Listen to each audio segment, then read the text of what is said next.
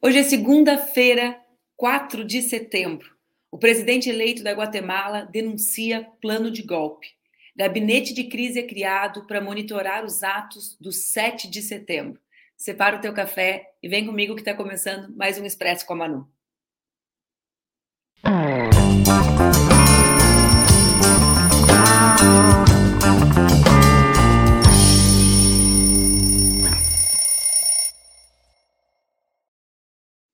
Bom dia, bom dia, bom dia. Já é 4 de setembro, segunda-feira, e está no ar mais um Expresso com a Manu, meu programa que acontece entre segunda e sexta-feira, aqui nas redes do Ópera Mundi, com transmissão simultânea nas redes Ninja. Eu sei, eu sei, tu já sabe, dá para acompanhar ao vivo por aqui, mas é segunda-feira, tem uma turma que sempre começa um pouco mais tarde. Pode assistir mais tarde, também pode assistir no formato podcast. Lembra de compartilhar com toda a galera que tu acha que precisa ficar mais informada sobre o que está acontecendo. Hoje a gente começa falando sobre a Guatemala. Bom, o presidente eleito do país, Bernardo Arevalo, denunciou na sexta-feira, dia 1 a existência de um plano de golpe de Estado para impedi-lo de assumir o cargo em janeiro de 2024. Ele venceu o segundo turno da eleição em 20 de agosto e, em menos de 15 dias, já denuncia a organização do grupo de políticos e funcionários corruptos que se negam a aceitar o resultado e puseram em andamento um plano para romper a ordem constitucional e violentar a democracia. Essa declaração foi dada quatro dias depois do Supremo Tribunal Eleitoral da Guatemala ter suspendido, a pedido de um juiz, alguma coisa em comum, o partido Semilla, partido de Bernardo Arevalo. O juiz Fred Orejana ordenou a suspensão do partido após o primeiro turno das eleições presidenciais, no dia 25 de junho, aceitando o pedido do procurador Rafael sobrenome muito comprido do Rafael para eu falar aqui agora, Rafael Currutiti. Ambos são considerados corruptos pelos Estados Unidos, ativando assim uma investigação penal por supostas irregularidades nos filiados para a formação do partido. Essa irregularidade teria acontecido em 2017, ou seja, seis anos antes. O tribunal não havia cumprido a ordem do juiz porque não era possível suspender um partido no meio do processo eleitoral. No entanto, no dia 28, o chefe do registro de cidadãos, Ramiro Munhoz, cumpriu a ordem do juiz Fred Orejana. O funcionário indicou uma nova resolução que, quando o segundo turno já havia sido realizado, assim como todas as operações. Vamos lá. Segundo os advogados, a suspensão não afeta a posse do presidente, mas as consequências vão recair sobre a bancada do partido no Congresso, podendo, portanto, perder atribuições relevantes, como a presidência de comissões. Simultaneamente, a suspensão do partido, o Tribunal Eleitoral oficializou os resultados do segundo turno. A gente tem aí um vídeo do Arevalo falando, não tem? Se a gente puder subir. Bom, ele venceu as eleições, como aqui está nosso vídeo, a denúncia. Vamos ver se ele consegue carregar. Um golpe de Estado em curso en el que el aparato de justicia es usado para violar la justicia misma, burlando la voluntad popular expresada libremente en las urnas el 20 de agosto. Se está llevando a cabo paso a paso, mediante acciones espurias, ilegítimas e ilegales, en distintas instancias, cuyo objetivo es impedir la toma de posesión de las autoridades electas, incluyendo al presidente, la vicepresidenta y nuestros diputados y diputadas al Congreso de la República. Então, o que o vídeo nos traz é a denúncia do presidente eleito recentemente, justamente sobre esse estado judicial. Né? A gente já viu esse script acontecer na América Latina no último período.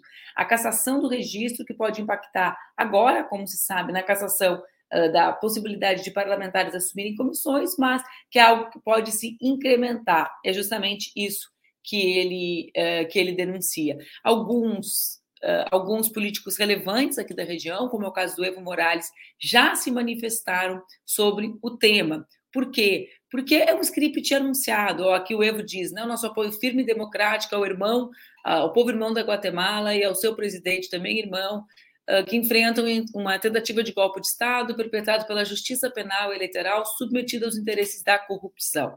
Como, não tem, como eles não têm base social e nem respaldo popular, a direita usa os processos judiciais para atentar contra a democracia. As manifestações foram muito grandes na Guatemala no sábado, né, ah, manifestações de denúncia em defesa da democracia, contra a tentativa de golpe e a criminalização do partido Semija. Ou seja, ah, me parece que eh, há uma mobilização social, uma uh, colocando, né, toda a mobilização que permitiu essa eleição uma ampla diferença de votos, foi 60, quase 61 pontos percentuais contra 39, ou seja, uma diferença bastante expressiva, que se transforma agora em mobilização social para garantir o resultado das urnas. Ou seja, vocês provavelmente não ouvirão falar sobre a Guatemala nos espaços da mídia uh, hegemônica brasileira, mas esse roteiro dos golpes estabelecidos, né, via judicial, nesse caso caçando registro do partido,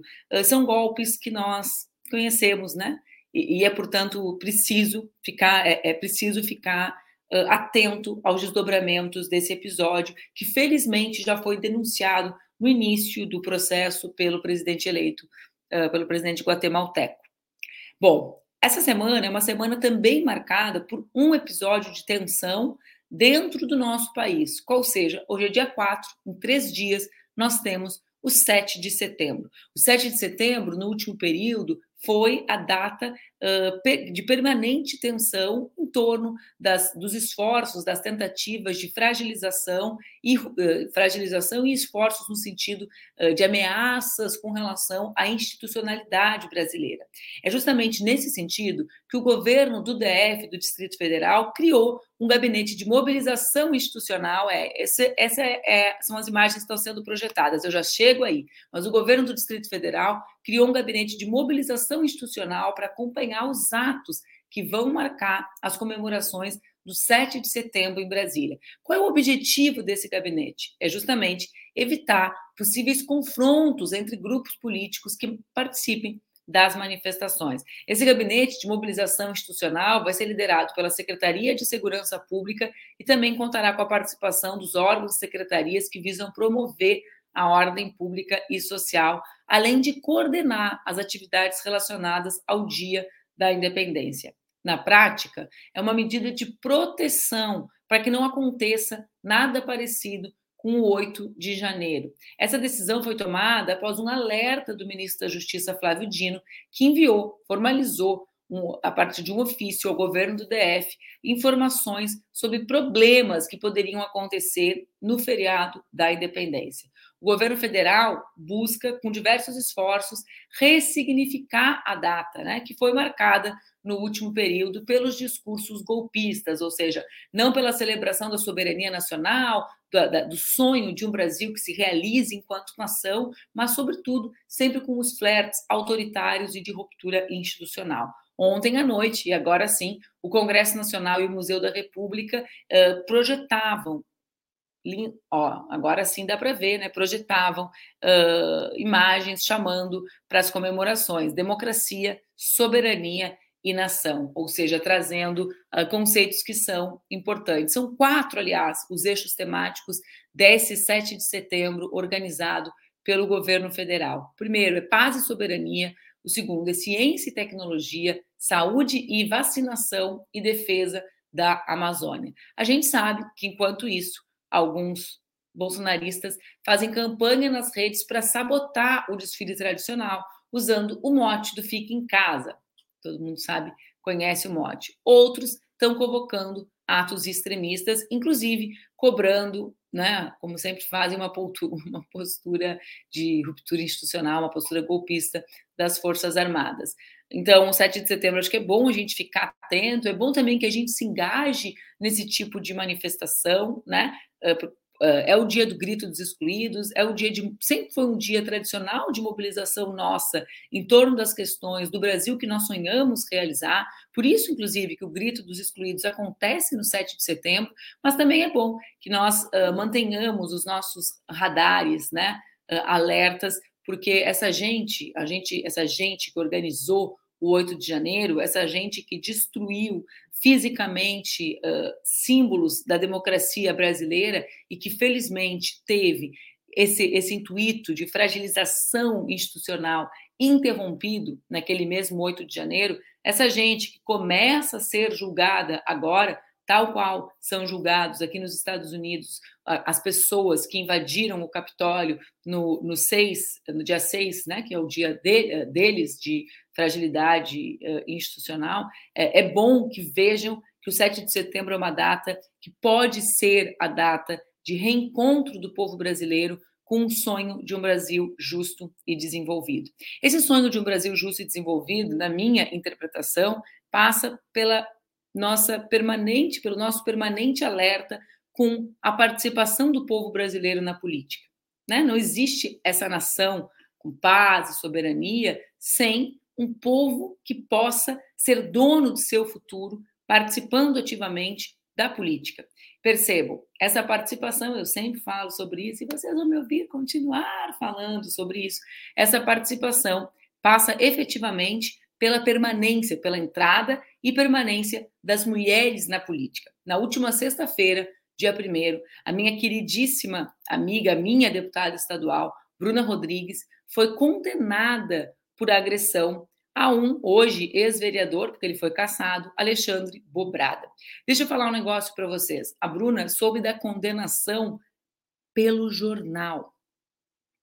Vamos lá, vamos, vamos voltar. Ela foi condenada a 15 dias de detenção, que foram convertidos em multa, porque empurrou o vereador no plenário. Qual o contexto dessa ação do Bobrada contra ela? Deixa eu explicar para vocês, para vocês verem onde entra a violência política de gênero aí. A Bruna denunciou esse parlamentar no dia 1 de setembro de 2021 por assédio dentro do plenário. Que assédio foi esse? Ela, ele disse, como bom bolsonarista que é, que a Bruna atuava politicamente no plenário porque sentia tesão por ele. Bom, ela foi lá, denunciou e ele foi indiciado pela Polícia Civil pelo crime de violência política de gênero. Isso aconteceu no dia 10 de março de 2022. No dia seguinte, ele registrou ocorrência contra ela. Ou seja, essa ocorrência que gerou a condenação da Bruna é uma vingança contra uma mulher vítima de violência que foi buscar justiça. Quando ela tenta separar o conflito entre dois parlamentares, ele a acusa, e por isso tem imagens, ele, ela tenta separar, tinha um conflito com Pedro Ruas, Bobadra, Matheus Gomes, ela vai, separa e é condenada. É óbvio que a defesa da Bruna está tá recorrendo. Ih, olha aqui, começa a falar comigo, pelo amor de Deus. Favor desses equipamentos que começam a falar quando a gente dispara, me dá medo, parece filme de terror. Mas vamos lá. Filme de terror mesmo é o que está acontecendo com a Bruna, que é a reprodução daquilo que acontece permanentemente com mulheres no nosso país. Vocês entendem? A mulher vai lá, exige denuncia, exige que o seu violador seja responsabilizado e é responsabilizada no lugar do seu violador. Eu quero dizer para vocês, como uma mulher que fez política a vida inteira, desde os 16 anos de idade, é muito entristecedor ver que as mulheres que foram eleitas para os espaços que eu ocupei, como é o caso da Bruna e da Dayana do Rio Grande do Sul, como é o caso de outras parlamentares, vivem a violência política de gênero nessa dimensão, com uma baixíssima, baixíssimo, com um baixíssimo grau de solidariedade de todos nós. Eu quero abraçar a Bruna, manifestar minha solidariedade a ela e dizer que nós precisamos denunciar um judiciário que se soma a esse esforço de vingança de, por parte de homens, né? Que, que são denunciados pela violência que comete. A violência política de gênero precisa ser enfrentada no nosso país. E esse espaço aqui vai trazer todos os casos que acontecerem, mesmo que às vezes vocês me achem chata, como eu sei que vocês acham. Aliás, falando em violência política de gênero, hoje nós temos a marca dos dois mil dias sem respostas sobre quem mandou matar Marielle e Anderson. Inclusive, em torno disso, aconteceu um ato organizado pela Anistia Internacional no centro do Rio de Janeiro. Essa manifestação reuniu coletivos de mães, familiares das vítimas da violência do Estado, como toda a turma que defende direitos humanos, com o objetivo de mobilização. E essa mobilização é a mobilização da denúncia daqueles que não aceitam mais que as coisas fiquem sem re respostas e que essa violência seja perpetuada a partir de outros corpos negros que ocupam, que viraram semente da luta de Marielle, que ocupam os espaços públicos e que seguem tendo as vidas marcadas pela violência. Vamos para os comentários um pouquinho antes de passar para os outros temas. Ó, o Rafael disse que não conhecia o termo violência política de gênero.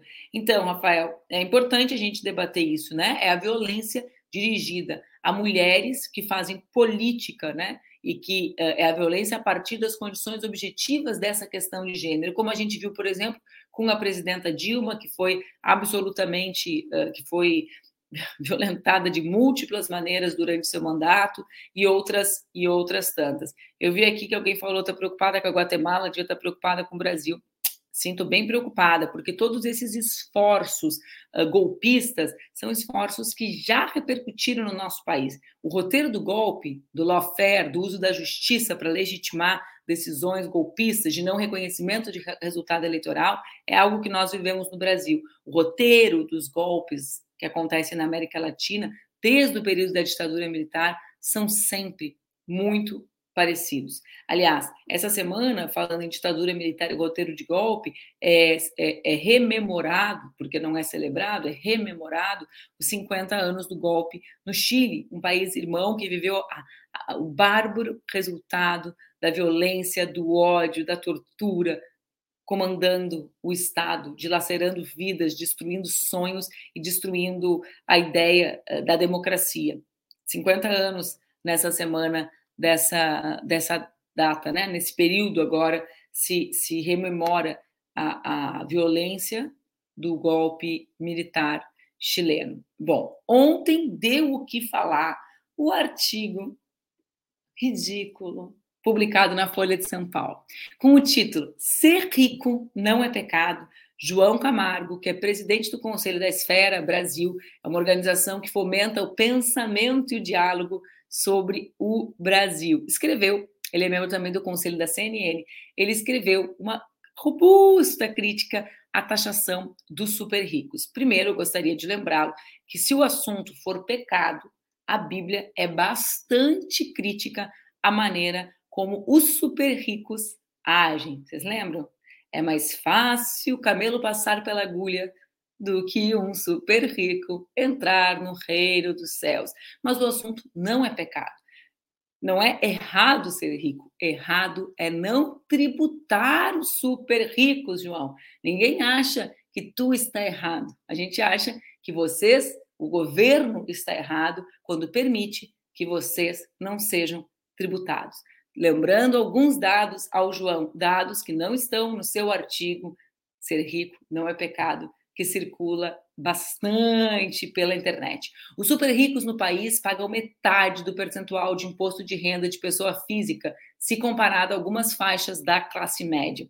A fatia da população, que inclui o 0,01% mais rico do Brasil, que são 20 mil pessoas, acumulam, em média, 151 milhões de estoque de riqueza. 7 milhões e 600 mil brasileiros estão em situação de extrema pobreza, ou seja, vivem em domicílios cuja renda per capita é inferior a 150 reais por mês, João. Eu vou repetir essa para ti. 7 milhões e 600 mil brasileiros estão em situação de extrema pobreza e vivem em domicílios cuja renda per capita é inferior a 150 reais por mês. Os 10% mais ricos ganham, em média, 14 vezes mais do que os 40% mais pobres. A classe média, com o seu setinha, com as suas SUVs, são os maiores pagadores de imposto de renda, chegando a 11,35 para quem ganha entre 15 e 20 salários mínimos. Quem tem renda média superior a 320 salários mínimos paga uma alíquota de 5,43 de imposto de renda por pessoa física. Vocês sabem quanto é 320 salários mínimos? 422 mil reais por mês. Os que menos ganham são os que pagam mais imposto em função da tributação indireta, que ocorre quando o imposto é embutido no valor final de um produto ao consumidor. Então, nós não estamos falando de pecado. Se estivéssemos, também teria uma farta gama de passagens bíblicas, já que pecado é algo que se refere ao cristianismo, condenando a maneira como os milionários super ricos agem. Essa condenação bíblica é feita de maneira sistemática, não é mesmo, João? Mas o que é pecado mesmo, o que é equivocado, transformando aqui pecado em sinônimo de equívoco, o que é equivocado é o governo não taxar. E é por isso que nós precisamos nos engajar e fazer com que a sociedade compreenda o que significa, do ponto de vista social, do ponto de vista político para o nosso país, aprovar no Congresso Nacional a taxação dos super ricos. É fundamental para que nós para que nós arrecademos o dinheiro que não nos é, que não é ofertado ao nosso país pelos caminhos que os super ricos encontram para burlar as regras que todas as brasileiras e brasileiros seguem, Claro que é fundamental por isso, mas também é para que o, a classe média, para que o povo brasileiro saiba que não existem pessoas super protegidas pelo Estado. Os super ricos são hoje super protegidos pelo Estado. E a proposta assinada por Lula enfrenta essa super proteção e passa a tratá-los como brasileiros e brasileiras que o são. Não é sobre pecado, é sobre justiça social. Embora talvez né, a gente possa também debater toda. Eu fiquei, fiquei ontem lendo na internet, me deliciando com, com a turma que criticava o artigo do João Camargo e o esforço argumentativo que ele faz para transformar a sua construção em algo meritório, né? Sem perceber que cada vez que um herdeiro dá a ideia de que se transformou num super rico por mérito, uma fada morre, como dizia o pessoal, mas não é isso. Cada vez que um herdeiro se coloca nessa condição de alguém é, repleto de méritos, que em função dos seus méritos construiu essa fortuna, esquecendo né, a superproteção uh, do Estado que não o tributa, cada vez que isso acontece, se cria uma falsa dicotomia entre aqueles que pegam o ônibus uh, e ficam duas horas, trabalham 12 horas, né, porque se vai somar o que trabalha, o tempo que fica, o tempo que vai, que cuidam dos filhos e que ainda assim, uh, João, tem apenas 150 reais por mês dentro das suas casas por cada pessoa que ali vive. Né? Cria a ideia de que essas pessoas não, não são tão aptas, né? ou tão capazes, cria falsa, eh, reforça a falsa ideia de meritocracia. É por isso que esse artigo é tão ridículo, é tão patético, porque não é sobre mérito, né? é sobre quem é protegido e quem é desprotegido pelo Estado, quem é vulnerabilizado pelas políticas do Estado e quem é permanentemente privilegiado por elas. E essa medida busca enfrentar isso, é por isso que ela é tão importante. Falando em coisas importantes, parece que essa semana vai ser mais uma semana agitada para a família Bolsonaro. Por quê, gente? Porque o FBI recebeu autorização do Departamento de Justiça da Casa Branca para começar com as investigações, para colaborar com as investigações no Brasil sobre as joias de luxo presenteadas pela Arábia Saudita. Ocorre que as autoridades norte-americanas pediram que a Polícia Federal informe quais questões quer obter com prioridade. Por quê? Porque tem um volume de dados tão relevante que precisa hierarquizar, ou seja, não é uma folhinha de papel ali com umas informaçõezinhas sobre as joias, tem um volume de informações tão grande que a polícia precisa dizer, olha, por favor, eu quero saber isso primeiro. Por quê? Para poder organizar o trabalho das autoridades norte-americanas. Vamos lá. Uma das suspeitas é de, de, que Bolsonaro e os seus aliados, além das joias, negociaram imóveis aqui nos Estados Unidos entre o final do ano passado e o começo desse ano. O FBI começou a apurar o caso após uma solicitação de colaboração da PF feita via Ministério da Justiça. Uau, eles gostam tanto dos Estados Unidos que vão acabar vivendo cena de filme, hein, gente? Que é cena de filme, FBI investigando. Hein, Bolsonaro? Conseguiu, Bolsonaro? FBI investigando. O negócio é chique, hein, amigo? Olha aqui, gente. Não para por aí. Não para por aí. Vamos lá. Não bastasse o FBI estar contribuindo, ter uma vasta documentação contra Bolsonaro, que engrossa o caldo para além das questões das joias, a PF encontrou uma conversa entre Mauro Cid e o assessor especial do Bolsonaro, Marcelo Câmara, em que os dois discutem como tentar parecer ser legal a venda de relógio nos Estados Unidos. Em 5 de março desse ano, o Mauro Cid admitiu nessas conversas que os itens eram de interesse público, mesmo que privados. Ele tirou foto, gente, selfie, da Lei 8.394, sublinhou com marca-texto o trecho em que a norma descreve que, em caso de venda, quem tem preferência é a União. Esse documento da PF, entregue ao STF, evidencia que, além da existência de um esquema de peculato para desviar o acervo, Marcelo Câmara e Mauro Cid tinham consciência das restrições legais da venda dos bens. O depoimento do Mauro Cid parece preocupar bastante o clã Bolsonaro e a defesa do ex-presidente pediu ao STF acesso ao conteúdo do depoimento. Ao que tudo indica, cada dia o tic-tac bate mais forte. Vocês entendem isso? Olha só. Vamos lá, o cerco vai se fechando.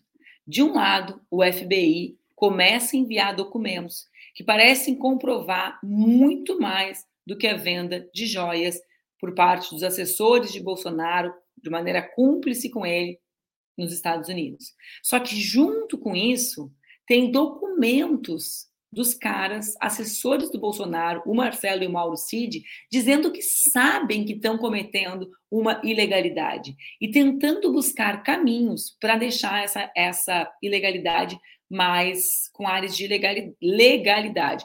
Renan, o filho 04 do Bolsonaro, também tem várias coisas acontecendo ao mesmo tempo que o envolvem na busca dos itens do acervo da presidência para vender. Ou seja, sabiam que era ilegal, foram lá e reforçaram a ilegalidade. Qual a gravidade disso? A gravidade legal, processual, das condenações, sim, mas também tem um impacto político muito grande, porque o raciocínio de Bolsonaro, da sua tropa, é jogar com a ideia da opinião pública. Muitas pessoas comuns pensam assim: ah, o cara ganhou um relógio, ele não pode usar o relógio? O cara ganhou um relógio, ele não é dono do seu relógio? Eles sabiam que não era. E, portanto, toda essa narrativa, esse garganteio, essa, esse buscar se aproximar com as pessoas comuns a partir de argumentos relacionados à vida privada e não à vida pública, cai por terra, porque eles sabiam exatamente que estavam roubando do Brasil. Roubaram com consciência. É isso que a troca de mensagens mostra. Que loucura, né, gente? Essa galera documentou todo o seu processo de corrupção. Hum, bom, antes de terminar o nosso programa dessa segunda-feira, 4 de setembro, eu preciso fazer uma homenagem ao jurista José Gregório, ex-ministro da Justiça e secretário de Direitos Humanos no governo Fernando Henrique. O Gregório foi um grande militante, deixou um legado muito especial na defesa da democracia e dos direitos humanos. Aqui está ele, né? De um, num tempo em que nós buscávamos construir consensos com relação às vítimas da violência provocada pelo Estado uh, e, e, e de como os direitos humanos seriam centrais e são centrais para a construção, para a realização uh, desse sonho chamado Brasil, ou para que o Brasil deixe né, de ser um, um sonho, porque eu tenho essa ideia né, de que o Brasil é sempre um sonho a ser realizado e nunca um sonho que a gente realiza. Eu quero abraçar aos familiares do, uh, do, do Gregório, a todas as pessoas que privavam com ele e que, e que seguiram os seus passos. Enfim, Uh, ele deixa um legado muito, muito importante. Para terminar o nosso programa de hoje, eu não sei se vou. Algumas notícias mais rápidas sobre a semana, né? Bom, a Câmara vai ter votações. Arthur Lira, mesmo com o feriado de 7 de setembro, convoca a Câmara, ao invés de ser semipresencial, hoje a sessão passa a ser presencial. O intuito dele é trazer para a pauta a taxação dos jogos eletrônicos. Quarta-feira também pode ser votada a mini reforma eleitoral, que de mini não tem nada, parece que ela traz algumas mudanças bastante robustas. Já a votação do marco temporal ficou marcada para a semana do dia 20 de setembro, ou seja, nós temos 16 dias até que ela seja retomada. Para encerrar o programa, eu quero compartilhar com vocês as imagens em vídeo do show dos Racionais no Festival The Town. Enquanto o show rolava, as lideranças quilombolas que foram assassinadas eram projetadas no telão. Foi um show muito bonito com a orquestra de Heliópolis. Heliópolis eu acho que vale a pena que todos vejam. Mais dele assim, longe meio Sente o drama, o preço, a cobrança, o amor, no ódio, a insana vingança, drama. Você quem trama e quem tá comigo, o drama que eu carrego pra não ser mais um preço fudido. O drama da cadeia e favela, tomo sangue, sirene, choros e vela. Passageiro no Brasil, São Paulo agonia. E sobreviver meias honras e covardia. Periferias e elas.